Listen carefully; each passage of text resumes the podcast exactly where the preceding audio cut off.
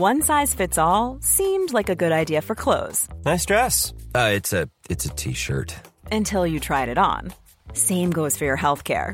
That's why United Healthcare offers a variety of flexible, budget friendly coverage for medical, vision, dental, and more. So, whether you're between jobs, coming off a parent's plan, or even missed open enrollment, you can find the plan that fits you best. Find out more about United Healthcare coverage at uh1.com. That's uh1.com.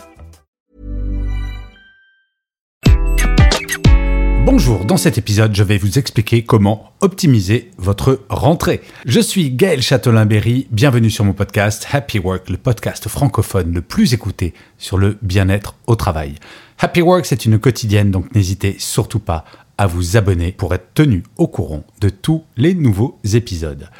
La rentrée. Et oui, hier, nos chères têtes blondes et moins blondes d'ailleurs, c'est complètement idiot cette expression, sont rentrées à l'école. Et d'une certaine manière, c'est notre rentrée également. Il est temps de prendre des bonnes résolutions. Oui, les bonnes résolutions du mois de janvier, on sait tous et toutes comment ça fonctionne. On prend le 1er janvier quelques résolutions et quelques semaines plus tard, nous aimons bien les oublier en trouvant des raisons meilleures les unes que les autres.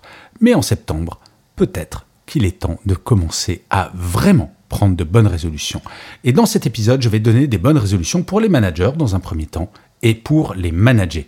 Ne pas oublier que les managers sont toutes et tous également des managers.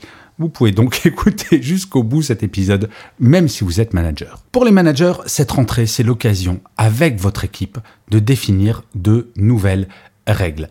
Honnêtement, j'en ai un peu assez de recevoir des emails de managers qui disent Oui, Gaël, moi j'aimerais bien être bienveillant, mais mon encadrement est vraiment pas bienveillant, donc je vois pas comment je pourrais l'être. Eh bien, j'ai une bonne nouvelle. Dans votre équipe, vous pouvez tout à fait définir des règles qui ne correspondent qu'à votre équipe. Ce n'est pas parce que votre manager est un psychopathe totalement fou que vous devez l'être avec votre équipe. Et c'est pour cela que vous pouvez mettre en place au sein de votre équipe un certain nombre de règles. Mais ces règles, ne les définissez pas vous tout seul dans votre bureau, mais faites-le avec l'équipe. Parlez-en. Organisez une réunion pour parler de ces nouvelles règles, pour dire voilà, on commence une nouvelle année et nous allons définir les éléments que nous devons changer pour améliorer notre bien-être au travail. Dans cette réunion, vous pouvez parler des emails par exemple. Est-ce qu'il ne serait pas temps de définir par exemple que plus aucun mail ne sera envoyé dans l'équipe passé 18 heures, aucun email la nuit, bien entendu, aucun email pendant le week-end, aucun email pendant les vacances. Vous pouvez parler des réunions, aucune réunion de plus de 30 minutes. Vous pouvez parler des feedbacks. Comment est-ce que vous allez dire à votre équipe si c'est bien ou pas bien? Est-ce que ce sont des feedbacks quotidiens hebdomadaires, tous les mois? Est-ce que vous allez faire des réunions individuelles? Voyez avec votre équipe ce qu'ils souhaitent. Et vous pouvez également mettre en place des rituels en tant que manager. Des rituels tout simples. Par exemple, je ne comprends pas comment il est possible d'être manager et de ne pas avoir de réunion hebdomadaire avec son équipe. Pas des réunions qui durent deux heures, juste une réunion d'une demi-heure pour tenir au courant de la vie de l'entreprise, des changements, des nouvelles, de donner les objectifs de la semaine. Autre rituel que les managers peuvent mettre en place, ce sont les rendez-vous machine à café. Vous pouvez très bien dire à votre équipe, bah moi je prendrai un café tous les jours à 10h, 10h30. Vous pouvez venir me rejoindre dans l'espace détente, si jamais vous n'êtes pas en télétravail, sinon tout le monde débarque chez vous. Et l'avantage de ça, c'est qu'à la machine à café, ce sont des échanges qui sont totalement informels. Et ça, en termes de bien-être, c'est énorme. À la machine à café, vos équipes vont pouvoir vous parler librement, beaucoup plus librement que lors d'une réunion. Et un rituel que tous les managers devraient adopter, s'il vous plaît. Et je vous assure que je reçois beaucoup de messages sur ce sujet. Dites bonjour à vos équipes tous les matins. Et si vous êtes en télétravail, faites un groupe WhatsApp avec tous les membres de votre équipe et envoyez juste un petit message en disant Voilà, moi je commence ma journée de boulot, je vous souhaite une excellente journée. Dire bonjour est essentiel. Je ne sais pas si vous le savez, mais le fait de ne pas dire bonjour est l'une des premières sources de démotivation des salariés. Oui, ces petits détails sont importants. Et tous ces éléments, pourquoi est-ce qu'ils sont si importants aujourd'hui. Ils l'étaient déjà avant, mais ils le sont encore plus aujourd'hui. Vous en avez entendu parler. La grande démission est là. Et comment éviter que les équipes démissionnent? Les faire se sentir bien.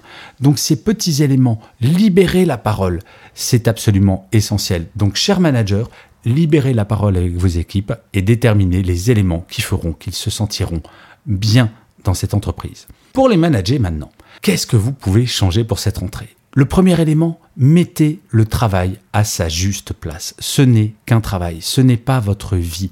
Ça me fait beaucoup de peine et ça me fait vraiment mal quand je vois des gens qui disent moi, ma vie, c'est mon travail.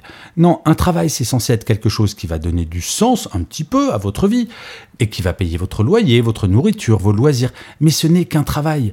Vous n'êtes pas votre travail.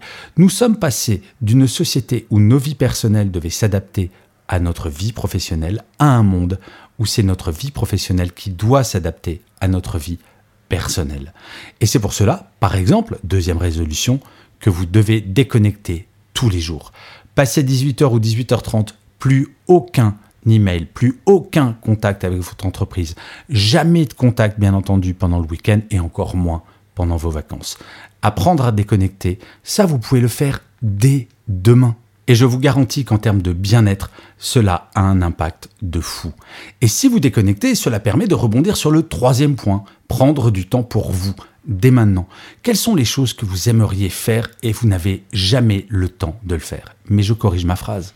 Ce n'est pas que vous n'avez pas le temps de le faire, c'est que vous ne prenez pas le temps de le faire. Il faut donc aller chercher du temps ailleurs et peut-être sur votre travail. Prendre du temps pour vous, c'est par exemple ben, vous mettre au sport que vous voulez toujours faire, vous mettre au piano que vous avez toujours voulu apprendre, apprendre une nouvelle langue, faire du yoga, ne rien faire, juste ne rien faire.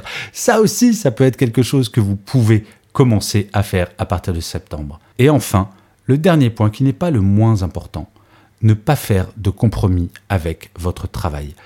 Un travail, ça ne doit pas vous faire souffrir physiquement ou moralement à un moment, si vous sentez que vous êtes au bord du burn-out ou du bore-out, ou que vraiment vous n'en pouvez plus, ce n'est pas normal, vous devez agir. Parfois, et je l'ai vécu dans ma carrière, quand ça va pas dans le boulot, on se dit, bah ouais, c'est moi qui suis faible, c'est de ma faute. Non, ce n'est jamais de votre faute. Un des travers du burn-out, par exemple, c'est que les gens culpabilisent de ne pas être assez forts. Aucun travail ne doit faire souffrir, et donc c'est pour ça, je vous le dis, aucun compromis avec votre travail. C'est comme cela que la France, par exemple, cessera d'être numéro 2 mondial du burn-out. La rentrée de septembre, c'est un moment formidable car vous pouvez redéfinir beaucoup de choses. Et petit dernier conseil, faites la liste de tout ce que vous aimez dans votre travail et la liste de tout ce que vous n'aimez pas dans votre travail. Dans cette deuxième liste, essayez de voir ce que vous pouvez changer. J'ai fait un épisode il y a deux jours à ce sujet. Allez l'écouter et vous allez voir, je suis certain nous pouvons faire en sorte que notre quotidien professionnel soit vraiment top.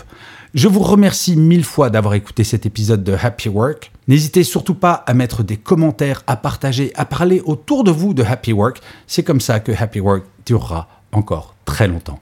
Je vous dis rendez-vous à demain, puisque je vous rappelle, Happy Work, c'est une quotidienne. Et d'ici là, plus que jamais, prenez soin de vous. Salut les amis.